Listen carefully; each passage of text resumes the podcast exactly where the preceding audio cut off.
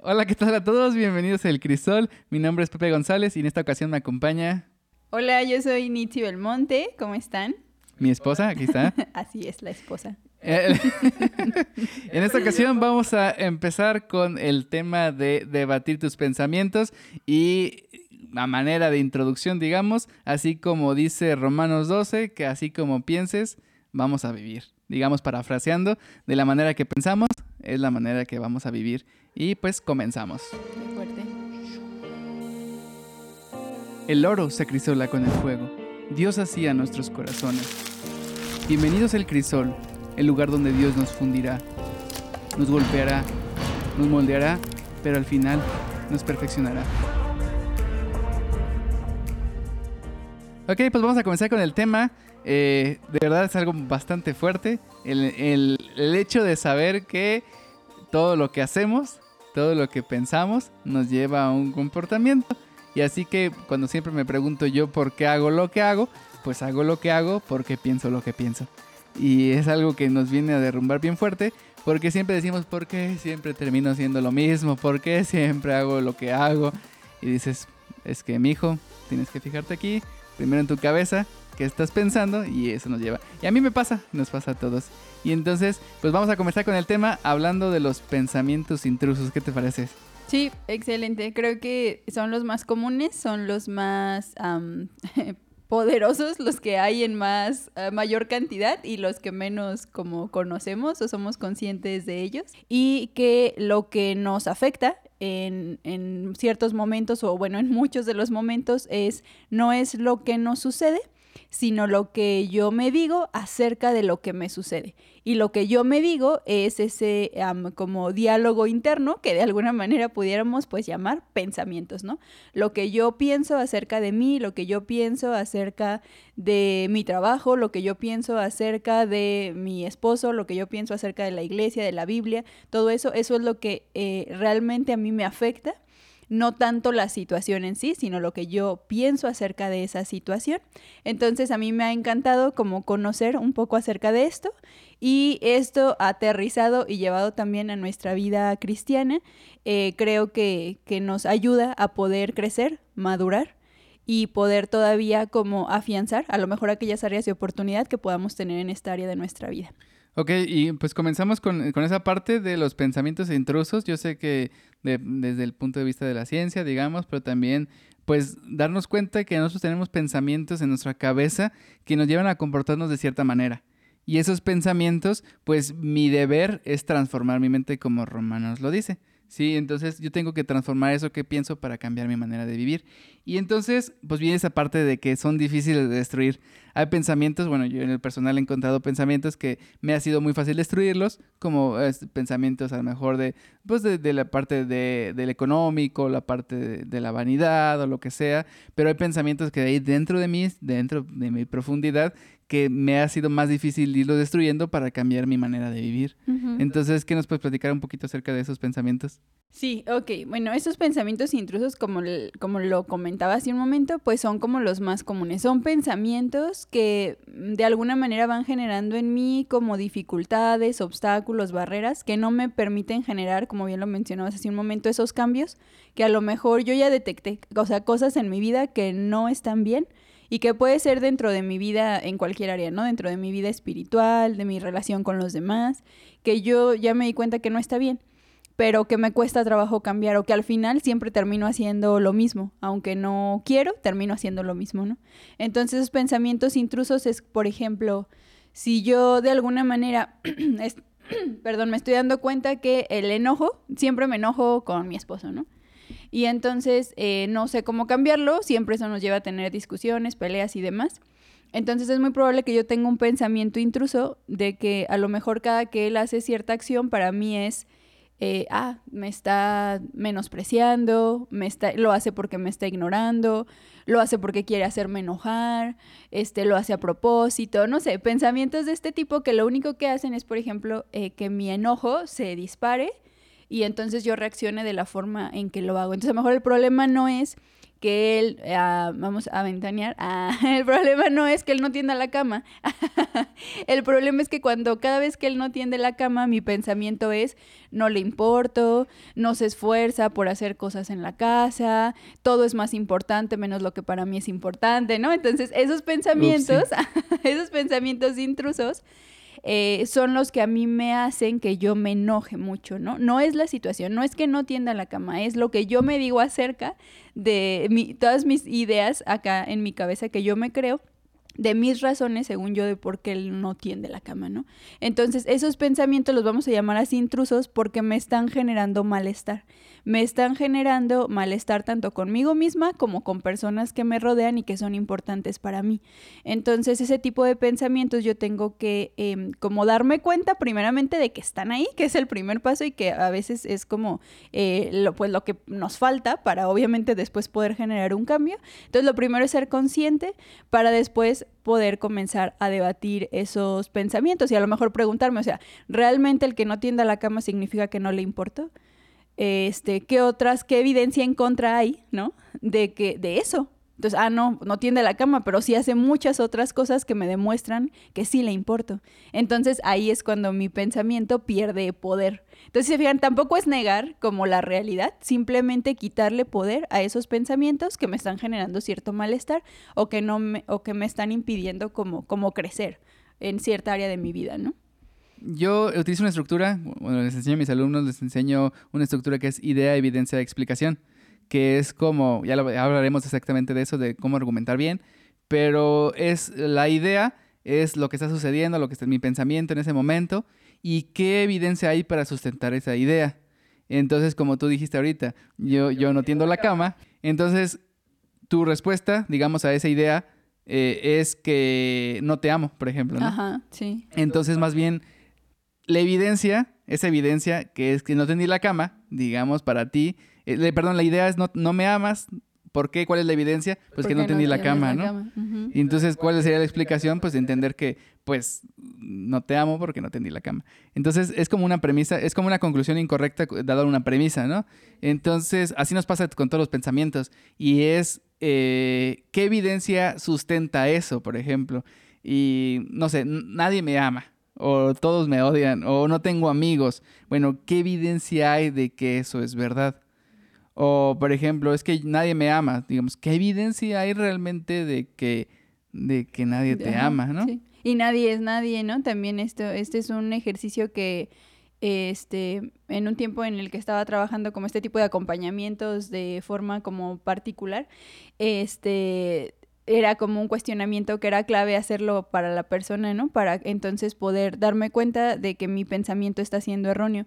Nadie es nadie. Si tú dices es que nadie me habla, eh, pensando quién era un, un adolescente, ¿no? Nadie me habla. ¿Nadie te habla? Nadie es nadie. Ninguna persona. Él me decía, nadie me habla en la escuela, ¿no? Nadie, absolutamente. me decía, ah, bueno, o sea, no pues que nadie, o sea, sí me hablan tres personas. Ah, entonces no me digas que nadie te habla, porque nadie es nadie. Y a veces utilizamos estas palabras así como que, este, como de manera muy, muy común, sin darnos cuenta el, el, peso que realmente tiene para nosotros el estarnos las repitiendo constantemente. O siempre me pasa lo mismo, o siempre me haces esto, ¿no? Cuando algo, ah, es que siempre me hace lo mismo, siempre. Siempre es siempre, que no hay ningún momento, excepción, en el que pase lo mismo. Entonces, ah, bueno, es, muchas veces lo hace. Ok, y es diferente decir, muchas veces pasa esto, a siempre pasa esto, ¿no? Sí, tendemos a exagerar los pensamientos, tendemos a como como hacerlos grandes en el sentido de que nos, ah, nos, nos, autoflagelamos con esos pensamientos y la realidad es que está muy lejos de eso, ¿no? Es, eh, yo siempre voy como a la evidencia, ¿no? ¿Qué evidencia hay? Y esa es la parte para mí donde entra la escritura y donde la escritura nos ayuda a formar nuestro pensamiento y a derrumbar todas esas ideas. A eso me refiero con derrumbar esas ideas. Por ejemplo, si yo coloco mi valor como persona en las cosas materiales, por ejemplo, ¿sí? Eh, yo necesito más cosas materiales. Hubo un momento en mi vida que yo me la pasaba así, como decían, ojalateando. que es, fuimos a una plaza, a una plaza comercial una vez y un chavo dijo, ah, vamos a ojalatear. Y yo como que ojalatear. No, pues ojalá tuviera eso, ojalá tuviera aquello. Y me acuerdo que un tiempo de mi vida fue así, ¿no? Como que me la pasaba deseando muchas cosas, como que ojalá, ay, ay, ojalá, y no estaba contento con lo que tenía. Y entonces, eh, esas ideas de porque, ah, es que tener cosas me hace, me da valor como persona. O tener cosas me hace sentir bien, o me hace sentir que, que, que digamos, que, que sí puedo comprarme lo que yo quiero. Entonces, eh, depositar el valor en esas cosas materiales me llevó a no estar contento con lo que tenía. ¿Y qué, o sea, qué evidencia tenía? Pues era lo que estaba viviendo. Pero cuando venimos a la escritura y la escritura nos dice cambia tu manera de ser para que cambie tu manera de vivir, empecé a entender qué decía las escrituras acerca de la avaricia, qué decía acerca del contentamiento. Y me acuerdo que me compré un librito bien pequeñito, del, ¿te acuerdas? El de la línea Plimsoll. Sí, ah, me eh, encanta. Está buenísimo, ese, un librito bien pequeñito que hablaba acerca de la avaricia y el contentamiento. Y hablaba acerca de que los barcos tienen una línea que se llama la línea Plimsoll, que es como eh, una línea donde, como, este, como un límite de carga del barco. Cada vez que cargas el barco, el barco se va hundiendo cada vez un poco más. Entonces tiene que, eh, una línea tiene que ser como el límite de carga. Y él hablaba acerca de que el límite de carga en nuestra vida en cuestión económica, el límite era como la generosidad también. Y que cada vez que nosotros somos generosos con los demás y, entendemos hasta dónde llegan lo, lo, que queremos tener, pues era una línea para que el barco no se hundiera, porque muchos barcos se hundieron en el sentido de que no tenían esta línea Plimsoll, ¿no? Y pues, lo sobrecargaban. Lo sobrecargaban y Plimsoll, bueno, pone, eh, pelea por esto y se pone esa línea, se le pone como su nombre. Pero la realidad es que tuve que encontrar evidencia en las escrituras que me ayudara a cambiar mi manera de pensar. Y ahorita no digo que ya estoy 100% libre de la avaricia, 100% libre de, de, ya estoy contento siempre con todo y en todo momento. No, pero ya es muy recurrente, ya es muy raro en mí que, que no lo digo con alarde ni mucho menos, eh, porque sé que puedo caer, pero ya es más difícil para mí que caiga en ese sentido porque yo he encontrado contentamiento en las buenas que hemos tenido y en las malas que también hemos en las buenas que hemos tenido he encontrado contentamiento. Y este y es precisamente eso encontrar qué evidencia hay en la escritura para debatir. Y yo, yo utilizo esta, estructura no lo utilizamos siempre en, la escuela donde trabajo que es idea evidencia explicación. Este, ¿por qué el cielo es azul? Ah, bueno, porque ¿y qué evidencia hay de que el cielo es azul? O porque, no sé, eh, X, Y, ¿no? Porque una ventana doble en, una, en, en, un, en un cuarto ayuda a que el calor se mantenga dentro, por ejemplo, en temporada de frío. ¿Por qué? Ah, bueno, ¿qué evidencia hay de cómo se transfiere el calor? ¿Cómo, qué, o sea, cómo se, la, la, velocidad de la transferencia de calor, los métodos de transferencia de calor? Todo esto ayuda a entender por qué una ventana doble ayuda mucho en temporadas de frío, por ejemplo, ¿no? En nuestro caso aquí en México, donde vivimos nosotros, muy, mm, no, no, no, no los utilizamos, ¿no? Pero tú utilizas, utilizas otra estructura diferente. Sí, la estructura que yo utilizo este, con base, como les platicaba, de esta teoría este, cognitivo-conductual es más bien situación. Parto de una situación, ¿no? Eh, esa situación, normalmente nosotros solemos culpar a las situaciones de nuestras emociones, normalmente en la mayoría de los casos. No sé, por ejemplo, voy a mencionar, este, se enferma eh, o está en el hospital algún familiar y entonces yo me siento muy triste, me siento este, frustrada, me siento impotente por no poder a lo mejor este, hacer algo para cambiar la situación de ese familiar. Y normalmente yo lo relaciono así, ¿no? La mayoría de las personas hacemos eso.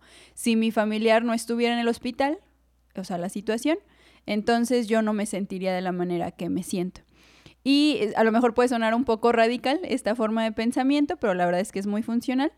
Nos dice que debemos de identificar que entre la situación y la emoción hay algo que perdemos de vista y es el pensamiento y lo perdemos de vista por completo. Entonces, eh, nuevamente, lo que me afecta no es lo que me sucede, sino lo que yo me digo acerca de lo que me sucede. Aplicando este principio, probablemente el pensamiento que yo esté teniendo ante esta situación de que mi familiar está hospitalizado sea este, ¿y si se muere? y si su problema se agrava y entonces tiene que estar mucho más tiempo en el hospital y si en algún momento, no sé, este vamos a lo mejor requerir que donen sangre y no encontramos quien done, no sé, o qué va a pasar conmigo. ¿no? O qué va a pasar conmigo si a este familiar continúa ahí o si le pasa algo más grave, eh, o qué va a pasar con las personas que dependen de él o de ella, no sé. Entonces, esos pensamientos son los que están alimentando mis emociones.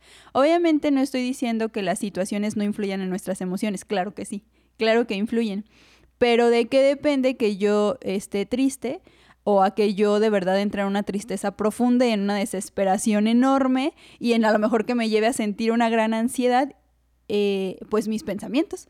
Porque a lo mejor ante la misma situación tú reaccionarías diferente. A lo mejor tú podrías estar más en calma, con tu mente más fría, tratando de buscar soluciones. ¿Y por qué? Si es la misma situación, ¿por qué tú estás reaccionando de una manera más tranquila y por qué yo estoy en pánico?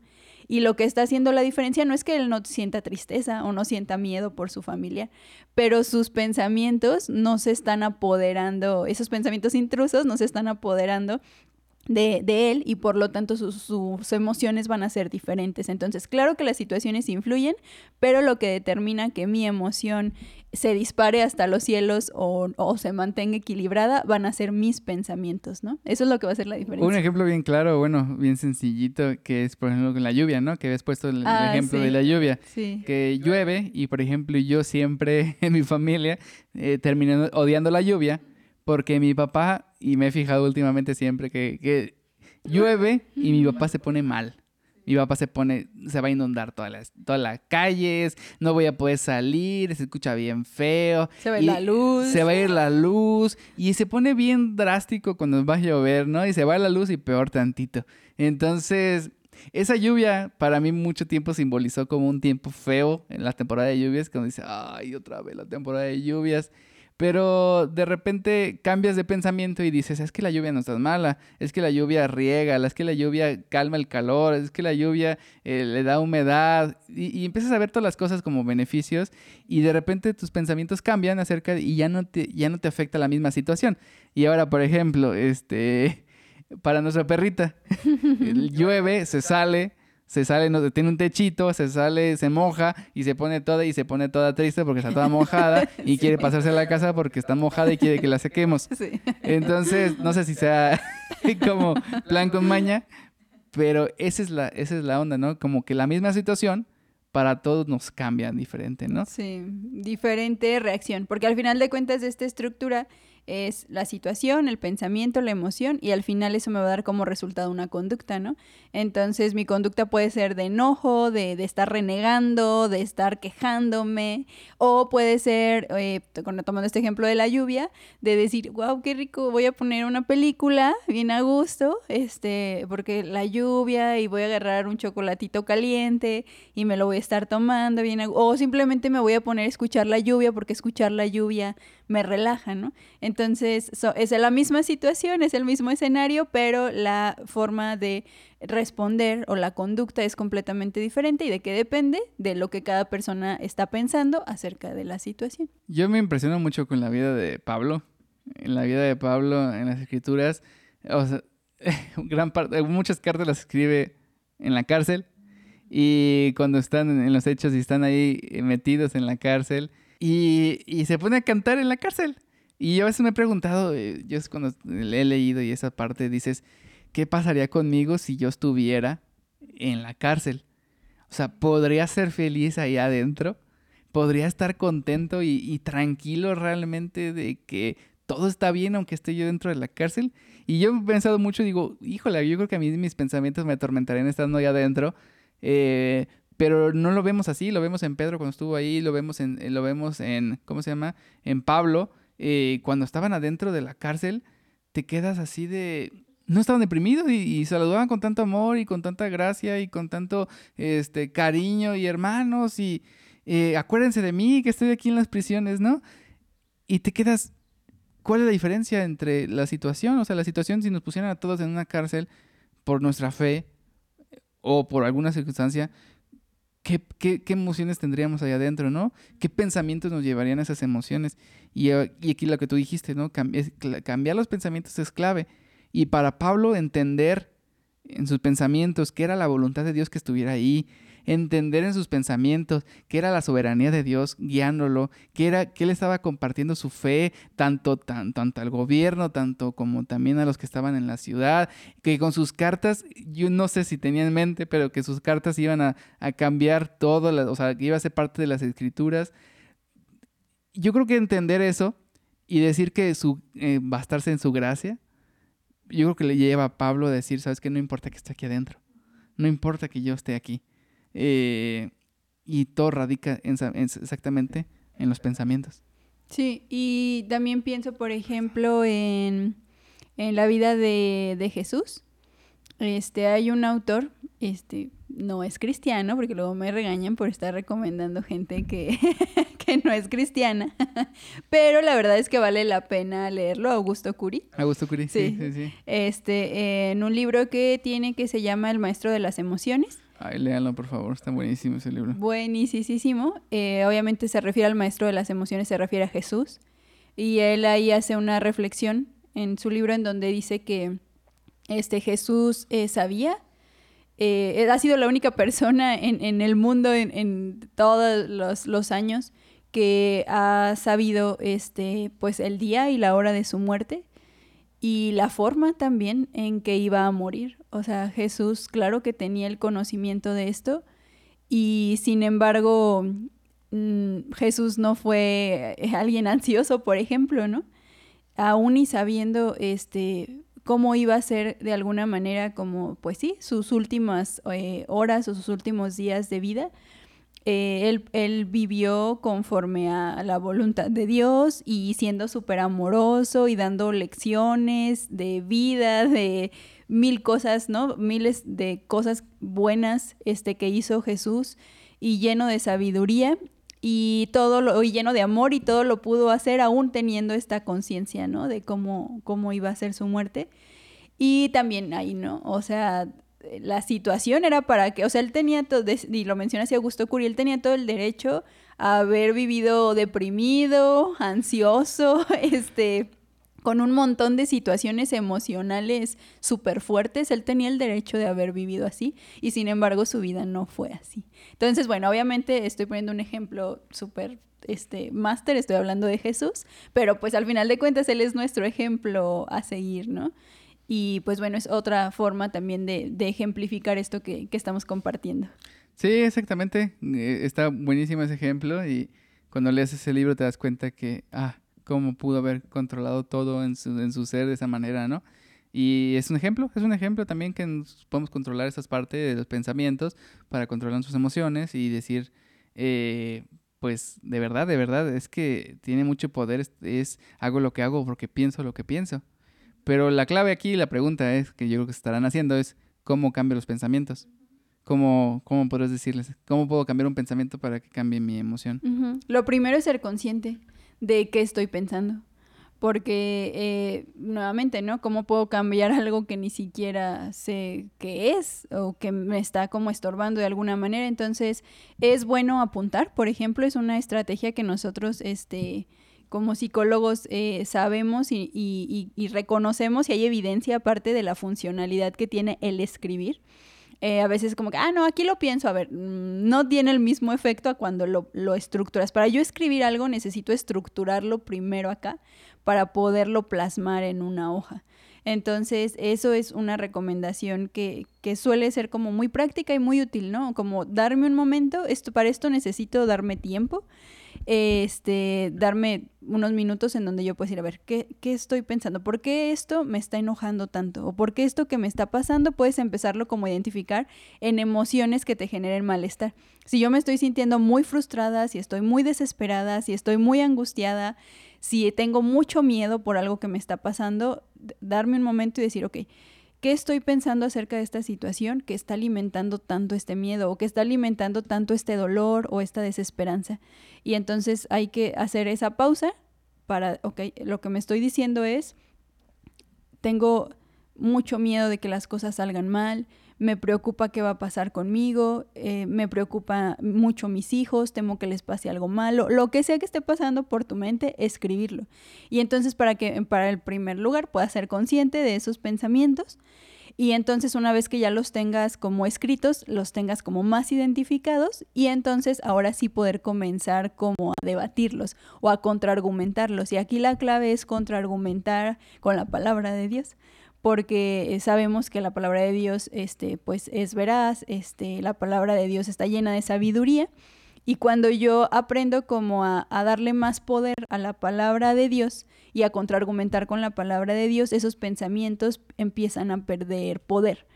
Y creo que esa es una de las cosas que va a ayudarnos, ¿no? Creo que si lo vemos así, esos serían como, como los pasos, Como los ¿no? pasitos, ¿no? Ajá, sí. Eh, a- eh, algo que hablaste acerca de la conciencia, eh, bueno, el término también pues, podemos llamarlo como metacognición, que metacognición como es pensar sobre el pensamiento, que es preguntarse y decir, en alguna ocasión manejamos este tema en la iglesia eh, precisamente para eh, ayudar a, debatir esos pensamientos, cambiar de mente, lo que decía Colosenses, ¿no? Que decía que, que tenemos que transformarnos, ¿sí? Tenemos que dejar atrás y mencionan una cantidad de pecados. Eh, entonces, por ejemplo, la metacognición nos hace preguntas como ¿por qué lo hago? ¿Cómo lo puedo corregir? ¿Cómo lo hubiera evitado? ¿Qué has aprendido de ti? Y entonces cada vez que nosotros pecamos o cada vez que hacemos algo erróneo, eh, nos preguntamos ¿por qué lo hice? ¿Por qué? ¿Por qué? Y en la escritura siempre, eh, varias veces en la escritura se ve como que preguntando ¿por qué lo hiciste? ¿Por qué? Y a veces algunas son preguntas como retóricas, digamos, en donde no necesitan una respuesta, pero es como ¿por qué? O sea, ¿por qué mentí? ¿O por qué, por qué adulteré? ¿O por qué ah, eh, codicié? ¿Por qué? ¿Qué, quiere, ¿Qué quiero? ¿No? Entonces, creo que conocernos a nosotros mismos también. Acabo de leer un libro que se llama La Tentación, de John Owen. Y en ese libro precisamente hablaba acerca de hay que conocernos a nosotros mismos, conocer qué, o sea, qué pensamos, por qué lo hacemos. Y conocernos a nosotros mismos nos va a ayudar también a mejorar nuestra vida cristiana también. Claro. Y esas preguntas me parecen como muy buenas también, como para agregarlas a, esta, a este listado que mencionábamos o a esto de escribirlo. Este, y sobre todo, ah, una vez escuchaba como personas que decían, ¿por qué siempre tenemos que aprender algo de las cosas, no? Pero bueno, creo que hay momentos en los que puede ser como muy útil reconocer, o sea, que muchas veces eh, no se trata de, ser positivos y siempre verle las cosas buenas a todo, pero creo que reconocer que aprendí de esto sí nos ayuda a no, a, a que realmente sea un aprendizaje y no volver a caer como en lo mismo, ¿no? En, en, alguna ocasión puse este ejemplo y es como un muchacho que roba. Y yo me, me acuerdo de mi hermano que tenía un amiguito que, que, que, que, que le quitaba las películas. Su papá compraba puras películas, origi películas ah. originales y él las agarraba y las, las sacaba y las rentaba como si fuera un blockbuster o las vendía, las vendía. Entonces prácticamente, digamos, estaba robando. Lo cachan, sí, al, al niño. Y pues la primera reacción es mentir. Decir, ¿sabes qué? No lo hice, no, no, es, no es, verdad. Uh -huh. ¿Por qué estoy mintiendo? Ah, porque estoy tratando de ocultar la verdad, no quiero ser difamado, no quiero... Que me castiguen. No que quiero me que me castiguen. Entonces, el motivo para ese niño de mentir es muy diferente a una persona que, por ejemplo, imagínate que estamos sentados en una, una mesa con puro ricachón, con pura persona, vamos a llamarles entre comillas gigantes, exitoso, y este, y entonces yo me siento y yo traigo ahí, pues no, no, no, no coincido pues con ese círculo social, y de repente pudiera yo llegar a mentir por convivir, eh, mentir por estar dentro de ese círculo, y podría yo como decir, ah, no, sí, claro, y los viajes que he hecho. Entonces, a lo mejor yo estoy mintiendo por otra razón.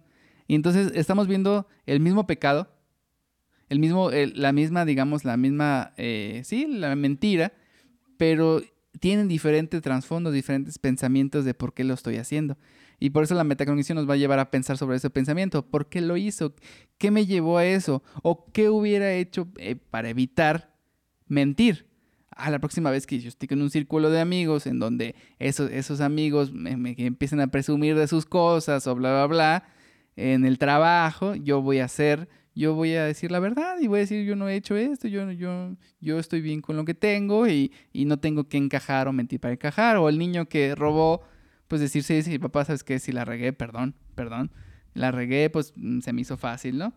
Pero precisamente es, es, eso y quería poner un ejemplo, no sé si quieres ponerte un ejemplo, pero... Sí, me acordé ahorita de hace poquito que tuvimos una reunión, este, de esas reuniones, este, como prenavideñas y este... y estaban un grupo de personas y todas empezaron a platicar acerca de lo bueno que era tener a alguien que les ayudara en casa para hacer el quehacer. Ah, sí, cierto. todos empezaron a hablar de, ay, no, sí, mi Laurita, mi Lupita, como se llamara la persona que les ayudaba a hacer la limpieza, ¿no? Ay, no, yo, yo le dije a mi esposo, no, no, andamos apretados, no, pues quítame el internet, quítame el cable, quítame lo que quieras, pero no te me lleves a mi Lupita, ¿no? La, como sea, la señora que me ayuda a hacer el quehacer. Y yo me quedaba pensando así, porque estuvieron un buen rato platicando de eso. Y, pues nosotros no tenemos a nadie que nos ayude a hacer el quehacer, ¿no? Entonces ahí me daban ganas, me detuve, me detuve porque eran como muchas personas y eso, en esos momentos como que ay, pero no mentimos obviamente, pero a mí me daban ganas de decir como que, ay, a ven, eso les pasa por tener una casota. Yo como tengo una casita, yo limpio en cinco minutos y ya, ya está, ¿no? Eso les pasa por andar comprando casas tan grandes. Entonces a veces de situaciones así en donde, pues no, como dices, no necesitas mentir, no necesitas encajar, a veces el sentido de el humor ayuda mucho en esos, en esos momentos, este, en donde te das cuenta de que pues, no, necesitas decir, ay, es que me vi obligada a, pecar y a mentir. No, no es cierto, ¿no? Pero todo eso puedo yo ser consciente cuando estoy como más en contacto con mis pensamientos. Sí, más en contacto, ¿no? Pensar, pensar, pensar, ¿por qué lo quiero hacer? Y cada vez que vayamos a pecar y decir, ¿por qué lo estoy haciendo? Y es tratar de encontrar la razón y desmarañar toda la cables, por desmarañar todo y quitar todas las superficialidades, digamos, que nos están llevando a hacer eso, porque la primera razón cuando le decimos, ah, ¿por qué hiciste esto? Y viene la primera razón, esa no es la verdadera razón, viene la, como la isla del pensamiento, ¿no? La, la, lo que verdaderamente sostiene eso es otra cosa. Más profunda. Más profunda, entonces tenemos que llegar a esa raíz, de, esa, de esa profundidad de, de ese pensamiento para debatirlo y debatirlo con la escritura. Y yo tengo un ejemplo que, algo que me pasó a mí, me gustaría compartírtelo es parte de algo que he sufrido un poco, que es como la autoexigencia. Tiendo mucho como autoexigirme, como, como que eh, empujo un poco más allá de los límites. ¿Por qué? Porque, bueno, esa es la pregunta, ¿no? ¿Por qué? Entonces como que a veces eh, la situación era como que me dolía la cabeza, como que siempre estaba presionado, como que no me podía relajar. Y entonces me empezó a causar mucho dolores de cabeza, mucha ansiedad. Y yo dije, ya, tengo que, tengo que llegar a algo, ¿no? ¿Y eh, podría ser esta la situación? ¿Podría ser la situación? Sí, esa podría ser la situación. O sea, sería como específicamente en qué te estabas exigiendo, podríamos delimitarlo como la situación. Si era algún mensaje que tenías que dar, alguna clase que tenías que preparar, un podcast, no sé. Ajá. Ok. Y entonces, eh, pues me hice preguntas, ¿no? Y aquí hice, hice el ejemplo en anotarlas. Y es, ¿por qué me exijo tanto? ¿Qué quiero demostrar? ¿A quién quiero impresionar? ¿Qué pasaría si no lo hago así? Esa esta pregunta me, ha encantado que tú me la dijiste, ¿no? ¿Qué pasaría si no fuera así? ¿Qué pasaría si no me exijo? ¿Hay algo malo? ¿Sucede algo malo? Y entonces contestar esas preguntas me lleva realmente a, ah, caray, sí es cierto, ¿no? ¿Qué es lo peor que puede suceder? Sí, sí, es buenísimo. Esa, uy, como me, la pasaste, es, ¿qué es lo peor que puede suceder si no lo hago de esta manera? Pues no pasa nada, ¿sí? ¿Qué pasaría si nadie me reconoce? Le decía otra vez una, le decía a una persona, le decía, ¿qué es lo peor que puede suceder? Pues que me corran y luego, pues no pasa nada. Busques otro trabajo y ya, se acabó. no. no. pasa nada, ¿no? Pero entonces me hago preguntas y esas preguntas me ayudan a conocerme a mí mismo y a, y a tratar de debatir esos pensamientos y cuando yo les conteste voy a empezar a formar, ahora sí, esa mente, la mente de Cristo, porque estoy debatiéndolos con la escritura. Eh, una de las cosas que hice, por ejemplo, fue checar qué decía la escritura acerca de esta de autoexigencia. Y, por ejemplo, la parábola de los talentos. Eh, por ejemplo, Eclesiastés. Eclesiastés me ayudó muchísimo. Cada vez que estoy en crisis, corro Eclesiastés. Que Dios me dio la oportunidad de disfrutar mi trabajo. Que dice, dice Eclesiastés también que Dios le da el descanso a las personas que él ama. Que Dios le da el poder de disfrutar las cosas que sus justos ganan y, que hace que las, digamos, que el injusto no disfrute sus propias riquezas, que el trabajo es un, o sea, el descanso también es un don de Dios. Y entonces, ah, Eclesiastés, y cada vez que me dolía la cabeza y corría Eclesiastés y decía, a ver, dime otra vez, dímelo, dímelo otra vez. Recuérdamelo otra vez, por favor. Sí, creo que ese sería eh, dentro de los pasos como necesarios eh, en, este, en este como proceso de querer cambiar mis pensamientos, es eso, ir a buscar en la palabra qué dice la palabra acerca de eso que me está pasando. Si tengo mucho miedo, ¿Qué, qué me dice Dios acerca de, del miedo, del temor? ¿no? Este, si hay alguien que quiere hacerme daño, ¿qué me dice la palabra acerca de este, de, sobre ese tema, ¿no? Que Dios me guardará, ¿no? De, de, mis angustiadores, no sé, buscar todo lo que tenga que ver con eso, si estoy preocupado, si tengo ansiedad, si tengo, este, como, pues no sé, tristeza. Creo que cualquier cosa lo podemos encontrar una respuesta en la Biblia, ¿no? Entonces, incluso hay Biblias que vienen hasta así, ¿no? Como que tienen un apartado que dicen este, ¿qué leer? ¿Cuándo? Tengo, miedo, ansiedad. Y la YouVersion también ya tiene esa parte, ¿no? Cierto, entonces lo tenemos aún más a nuestro alcance el poder hacerlo. Exactamente. Y, por ejemplo, o sea, seguir con la aceptación, o sea, mi aceptación en Cristo, por ejemplo, eh, decir, yo soy aceptado por porque Dios me salvó, no, no, no, es mi propia justicia, yo no, yo no tengo nada que hacer para ser justo delante de Dios más que la, más que la sangre de Jesús yo todo lo que haga es vano, son trapos de inmundicia, eh, entonces soy aceptado en Él, Él me ama, vas a Isaías y dices, es que te amo con amor eterno. Y, y de repente darme cuenta que la palabra talentos es, me dio Dios un don, un talento, ¿para qué? Para ejercerlo a los demás, para entregárselo a los demás, doy de gracia lo que de gracia recibí. Entonces como que toda, oh, el, ¿qué tienes que no se te haya sido dado? Entonces de repente todos esos pensamientos, pum, pum, pum, pum, y los ponemos a introducir en la cabeza, empieza a cambiar lo que, lo que, la manera que vivimos. Realmente, entonces, ahorita es realmente esta parte de, de la autoexigencia, aunque batallo con ella, por ejemplo, eh, es, es mitigada, pues es, es rebajada por, por esos pensamientos de la escritura. Y los empiezo a debatir, debatir. Y me lleva a otra pregunta, como decir, ¿qué dicen otros autores del tema también? ¿Qué dicen los demás acerca de de, de este mismo tema que estoy buscando. ¿Te acuerdas cuando, eh, cuando teníamos muchos problemas económicos? ¿A quién recurrimos? ¿Te acuerdas? Este, a Héctor Salcedo, ¿no? Ándale. sí, exactamente. Em, como el buscar, obviamente también, ¿no? Y ahí él, ni me acuerdo cómo lo encontramos, pero pero fue el, saber, ¿no? Que él era alguien este, cristiano, que es economista, ¿no? Me parece. Y luego ya nos dimos cuenta que aparte tenía como ciertas eh, prédicas en donde hablaba de temas relacionados con esto. Y aparte tiene como libros también, ¿no? Eh, Ahorita estoy leyendo un libro de él, estoy leyendo el libro de finanzas bíblicas. Entonces es eso, o sea, como buscar eh, también como como otros, digamos, como soportes, otros apoyos, otras cosas que nos puedan sumar a esas áreas de nuestra vida que, que sabemos que no andan bien y que necesitamos cambiarlas y reconocer que no, no siempre nosotros vamos a encontrar la respuesta en nosotros mismos, ¿no? Este, o, o que Dios a lo mejor en su misericordia, pues así nos va a dar una revelación, pero también hay muchas otras este, personas en las que podemos apoyarnos que son como expertas en esos temas y pues también aprender de ellas es válido, ¿no? Sí, esa parte de la economía, por ejemplo, que pasamos eh, fue un tiempo de crisis, digamos, un tiempo donde no supimos manejar nuestras finanzas, donde un tiempo donde teníamos mucha escasez. Nadie nos enseñó a manejar nuestras finanzas. nadie nos enseñó a manejar nuestras finanzas y teníamos en crisis y fue como, ya, necesitamos cambiar y, y, estamos aquí porque pensamos lo que pensamos. Y fue encontrar a Héctor Salcedo, por ejemplo, de pastor de de la Iglesia Bautista Internacional.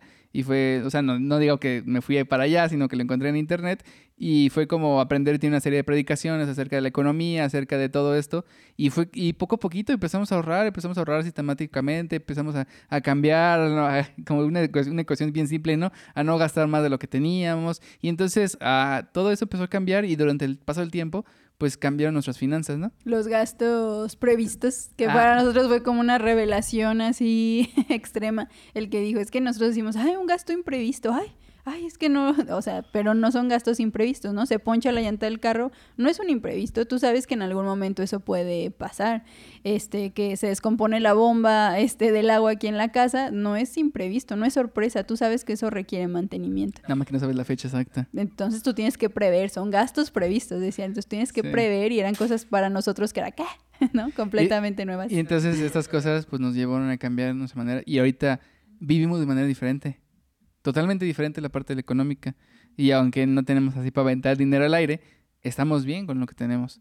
Y me pasa, me pasa lo mismo con la autoexigencia también. ¿Qué otros autores hablan del tema? Y encontré, por ejemplo, yo encontré a Ana Ávila, que habla acerca mucho de la productividad bíblica, que habla acerca mucho de, pues sí, de, de, de, ejercer nuestros dones y de la ciencia y habla de muchas cosas, pero a mí me ayudó mucho a no ser productivo nada más porque tenía que ser productivo, a no exigirme, sino a saber que es una gracia que yo recibí de parte de Dios para entregarla a los demás.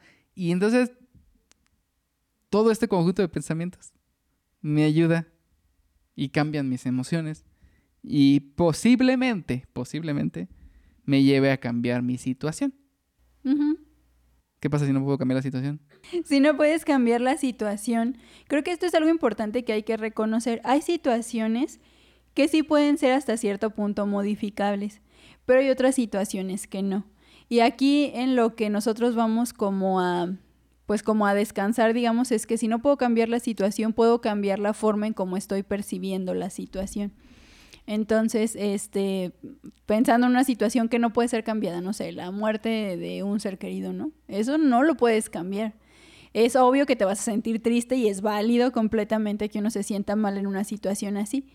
Pero algo que te puede ayudar es que a lo mejor tu pensamiento no se enfrasque en un pensamiento de desesperanza, ¿no? Sino que, por ejemplo, tu pensamiento pueda descansar, no sé, por ejemplo, en la voluntad de Dios, ¿no?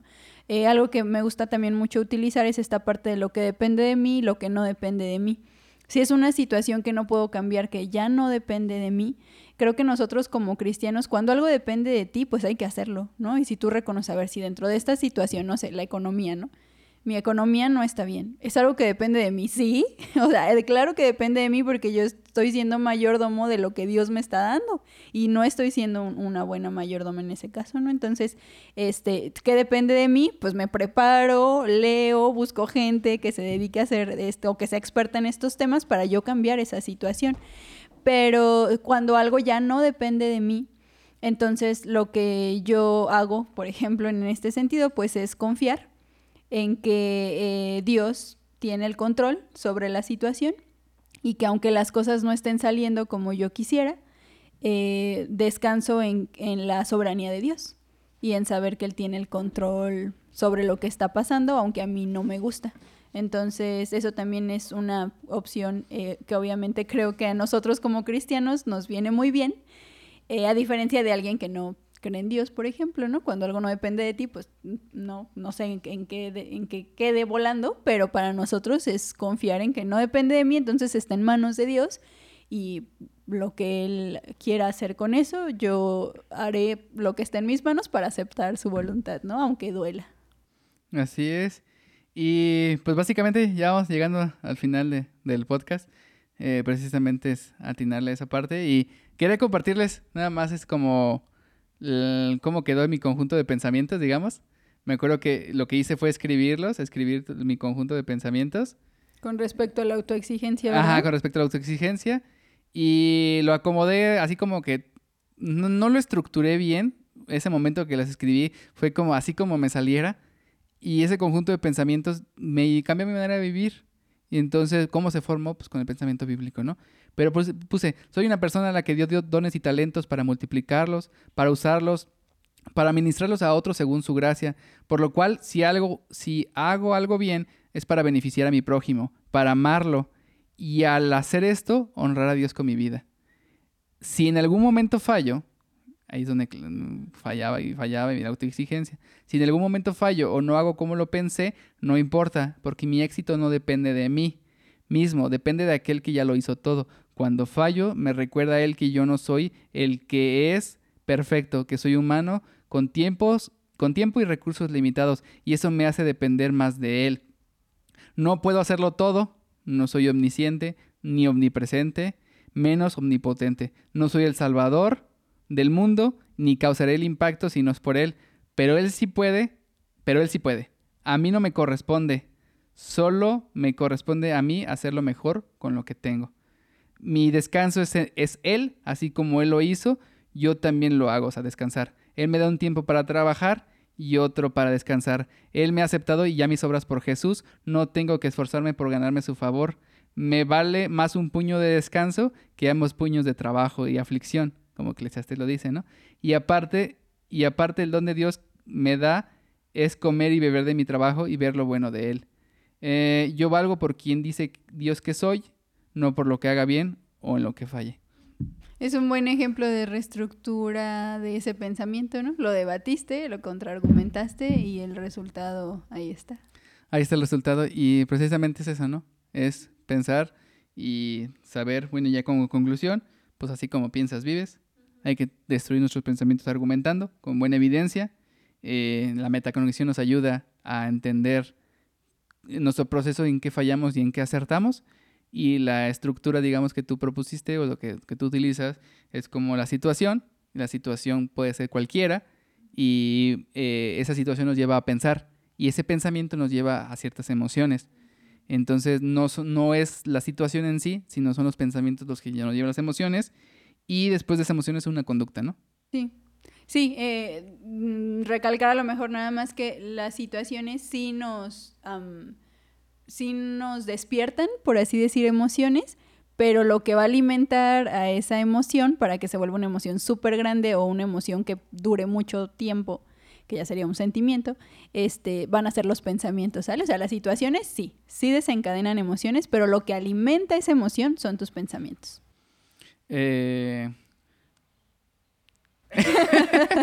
pues bueno, muchas gracias a todos por escuchar este podcast. Espero que les haya gustado. Simplemente les recuerdo nuestras redes sociales, que es el Crisol Podcast en Instagram y tenemos el Crisol en Spotify y tenemos el Crisol también en YouTube.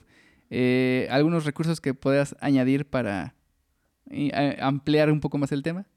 Pues nada más el que mencioné al principio, que es Augusto Curi este, con el maestro de las emociones. Y tú mencionaste varios, ¿no? Ah, a lo mejor Daniel Goleman, eh, puede ser con inteligencia emocional. Y otro recurso que les puedo, eh, se llama Renueva tu mente, de Miguel Núñez.